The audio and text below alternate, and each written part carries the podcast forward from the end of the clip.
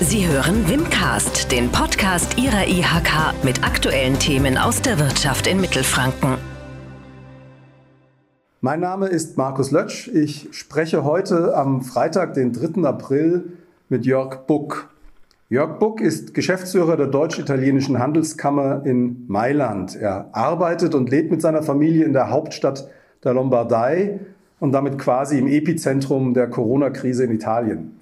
Ich spreche mit ihm über die Situation in Italien, darüber, wie es den Menschen und der Wirtschaft geht und versuche ihn zu einem Blick in die Glaskugel zu bewegen. Guten Morgen, lieber Herr Buck. Es ist kurz nach 8 Uhr morgens. Wo erreiche ich Sie und noch viel wichtiger, wie geht es Ihnen? Ja, guten Morgen, Herr Letsch, buongiorno. Ähm, also das Wichtigste vorab, uns geht es gut, äh, meiner Familie, unseren Mitarbeitern und den Familien unserer Mitarbeitern. Äh, wir haben keinen Corona-Fall ähm, zu vermelden. Das ist eine positive Nachricht in der Zeit.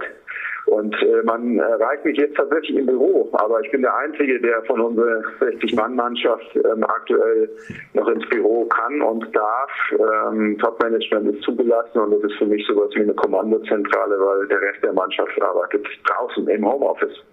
Homeoffice. Wie, wie kann, können wir uns das vorstellen, die Arbeit, die im Moment in der Auslandshandelskammer stattfindet. Von einem normalen Geschäftsbetrieb kann man wahrscheinlich im Moment nicht reden. Womit beschäftigen Sie sich zurzeit? Also ist insofern normal, äh, unser Geschäft gestaltet sich hier so, dass wir als Handelskammer Plattform sind und ähm, ja üblicherweise hunderten Events veranstalten.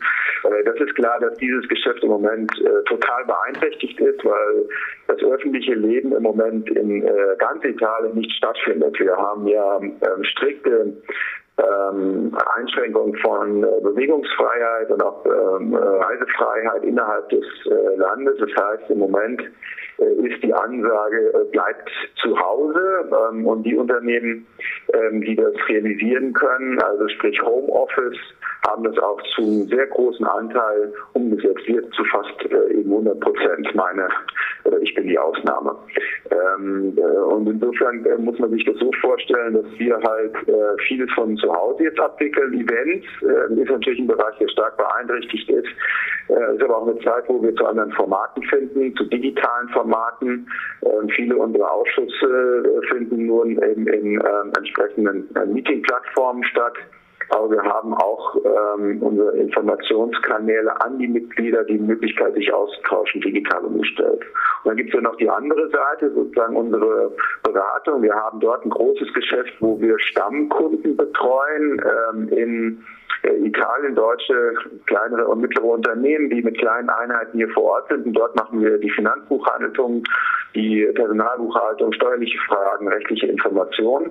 Das Geschäft läuft mit den Stammkunden natürlich regulär, regulär weiter, nur jetzt halt eben aus dem Homeoffice. Dort kommen natürlich andere Frage, Stellung, ähm, insbesondere was Personal anbelangt. Ähm, was kann jetzt beantragt werden ähm, hinsichtlich äh, Kurzarbeit beispielsweise in Italien etc. Aber das Geschäft läuft äh, regulär weiter. Und dann die dritte ähm, wichtige Element also unsere Dienstleistungen sozusagen individuell, die Beratung. Und das sind natürlich jetzt äh, viel Informationsdienstleistung, viel Fragestellung, was, ähm, wie man, wie man zum Kunden kommt, äh, ob der Warenverkehr fließt, etc. Ähm, ähm, aber letztendlich auch ein Business Matching, ähm, wo wir sagen, es ist auch eine wichtige Zeit, sich schon auf ein äh, Szenario vorzubereiten. Und zuletzt auch Berufsbildung machen wir hier in Italien. Auch da äh, stellen wir um auf ähm, E-Learning-Angebote. Viele Workshops ähm, finden jetzt eben tatsächlich auch äh, im Netz statt. Also das Geschäft geht in der Form weiter, muss natürlich weitergehen, aber in anderer Form. Herr Buck, Ihre Kammer hat rund 700 Mitglieder und ist damit die größte Auslandshandelskammer und die größte bilaterale Institution Italiens. Es ist wahrscheinlich fast eine Untertreibung zu sagen, dass Deutschland bzw. deutsche Firmen eine besondere Bedeutung haben für die italienische Wirtschaft. Können Sie uns da ein paar Zahlen nennen? Ja, also äh, Deutschland ist der, der wichtigste Handelspartner in, ähm, für Italien, ist umgekehrt aber auch der fünftwichtigste Handelspartner für Deutschland. Ähm, es ist insbesondere eine Industriepartnerschaft, das heißt, eine Handelspartnerschaft, eine Wirtschaftspartnerschaft, die insbesondere durch die industriellen Sektoren geprägt sind. Das heißt, ähm, das Handelsvolumen insgesamt ist abgebildet zu weit über 50 Prozent durch Sektoren wie äh, Automobilsektor, Automobilzulieferung, Metall, Metallweiterverarbeitung, Chemie, ähm, Pharmaindustrie. Äh, Mailand beispielsweise ist ein ganz wichtiger Hub innerhalb Europas ähm, wichtiger und größer als, als Deutschland. Äh, da sind natürlich auch unsere Unternehmen vertreten, aber halt eben auch Elektroindustrie. Ähm, die, ähm, wo wir ganz stark äh, und aktiv Handel betreiben. Äh, nicht nur Handel, sondern das sind Industriepartnerschaften, ähm, Wertschöpfungsketten, die in, in beide Richtungen verlaufen. Deutschland umgekehrt nochmal zur, zur Bedeutung. Also Deutschland bildet hier oder ist verantwortlich für, ähm, und schreibe 12 Prozent des, des italienischen Exports. Ähm, und in einzelnen Bereichen, Branchen, Sektoren ähm, bis zu 30 Prozent. Wir sind hier und vertreten ähm, gut 2000 deutsche Unternehmen, die in Italien erfolgreich Geschäft machen und äh, sind damit verantwortlich für fast 200.000 Angestellte. Insofern schon eine wichtige Institution. Das sind wahrlich beeindruckende Zahlen. Jetzt hört man von Boykottaufrufen in Italien gegen gerade deutsche Produkte. Ist da was dran und wie, wie kann es so weit kommen? Ja, also das ist im, politischen Kontext zu sehen. Man weiß, dass halt eben hier die politische Landschaft sehr populistisch durchsetzt ist.